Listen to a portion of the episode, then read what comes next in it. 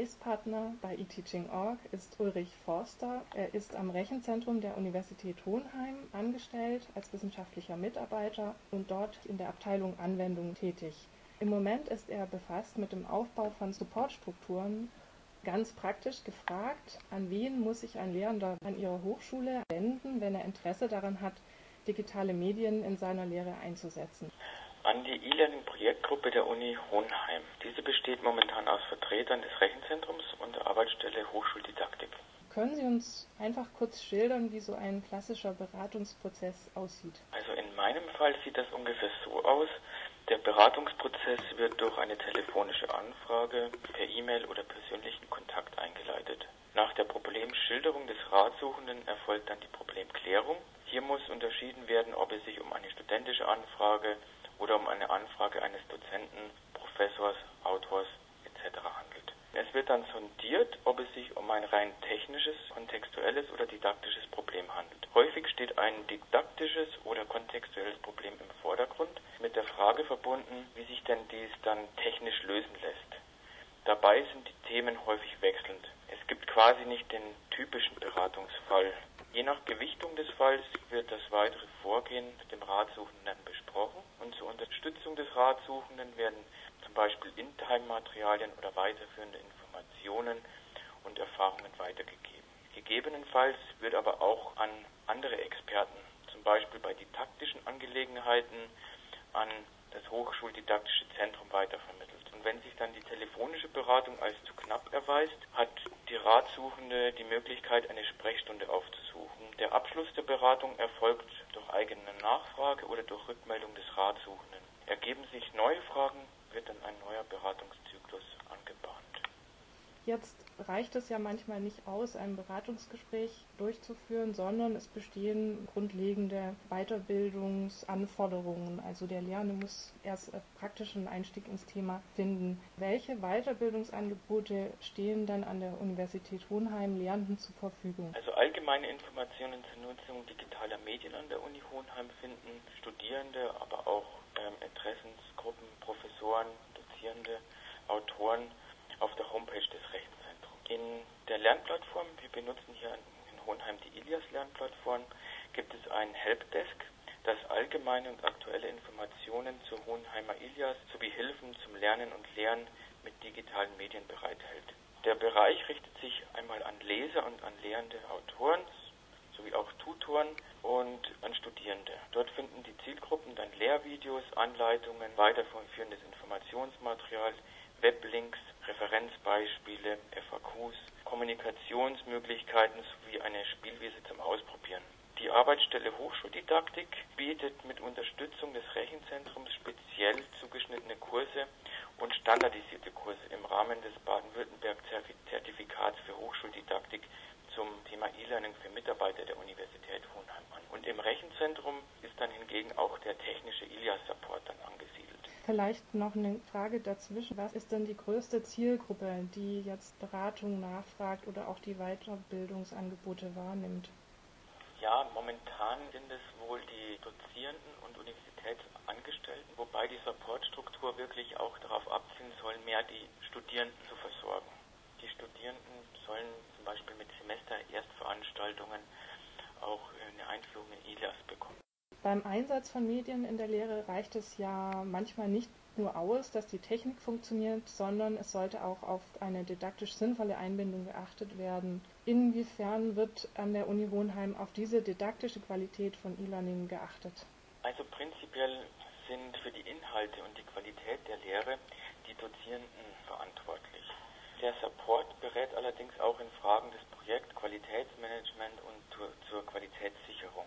Die Arbeitsstelle Hochschuldidaktik, mit der wir jetzt sehr eng kooperieren, bietet mit dem Rechenzentrum Kurse zum Aufbau von Medienkompetenz an, in denen die Thematik der didaktischen Qualität ausführlich behandelt wird. Neben Grundlagenkursen werden auch spezielle Angebote wie beispielsweise das Umfrage- und Testtool von Ilias unterstützend zur Lehrevaluation, zum Beispiel als Meinungs- oder Stimmungsbarometer oder als Selbsteinschätzungstest für Studierende unterrichtet und wie diese dann genutzt werden können. Den Lernenden werden dann zusätzlich Kriterienkataloge oder Checklisten angeboten, die als zusätzliches Instrument zur Bestimmung der didaktischen Qualität verwendet werden können.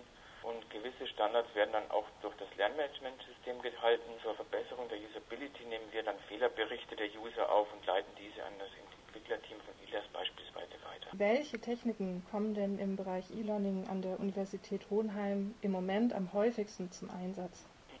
Als Lernmanagementsystem verwenden wir ausschließlich die ILIAS Lernplattform. Die Plattform eignet sich durch ihre Fülle an Features zum Einsatz in der Hochschullehre. Nennenswert sind hier vor allem der eigene Layouter, das Test- und Umfragetool und zahlreiche Features zur Kursgestaltung, Kursorganisation, wie zum Beispiel die Lernobjekte Übung, Gruppen sowie Upload-Funktionen für verschiedene Medien, zum Beispiel PDFs, Bilder, Sprach- und Videoclips, aber auch Kommunikationstools, die Ilias mitbringt. Für Videokonferenzen und Webinars steht Adobe Connect bereit. Für Livestreaming und die Aufzeichnung von Vorlesungen wurde ein Hörsaal mit entsprechender Hardware eben ausgerüstet und als Software kommt Presentation to Go zum Einsatz. Weiter stehen den Universitätsangehörigen verschiedene Tools zur Bild-, Audio- und Videobearbeitung zur Verfügung. Besteht denn auch bei Studierenden Interesse am Bereich E-Learning und an einer Weiterbildung im Bereich E-Learning und welche Angebote bieten Sie bisher den Studierenden an? Mhm. Ja, das Interesse besteht bei den Studierenden. Im persönlichen Kontakt zu den Studierenden bekomme ich immer wieder gesagt, wie gut die Ilias Lernplattform für die Unterstützung ihres Studiums ist. Aus diesem Grund bietet dann auch das Rechenzentrum Ilias Kurse an und dann weiter noch Kurse zur Gestaltung digitaler Medien für die Studierenden. Und geplant sind zukünftig Weiterbildungsprogramme noch für die Tutoren, auch im Bereich E-Learning. Es ist tendenziell so, dass das E-Learning-Angebot sehr gut angenommen wird mhm. und dass die Kurse immer mehr mit E-Learning aufgefüllt werden, also als unterstützend zur Präsenzlehre.